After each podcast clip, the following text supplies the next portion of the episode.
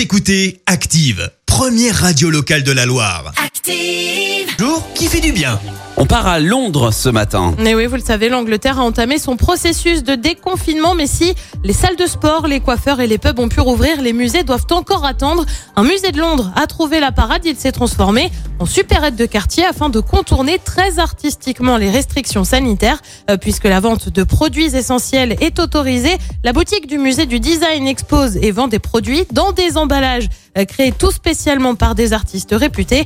Dans cette boutique musée, on trouve du riz, du café, des pâtes et même du papier toilette euh, dans des emballages exclusifs. Les recettes de la vente sont destinées à soutenir un fonds de solidarité.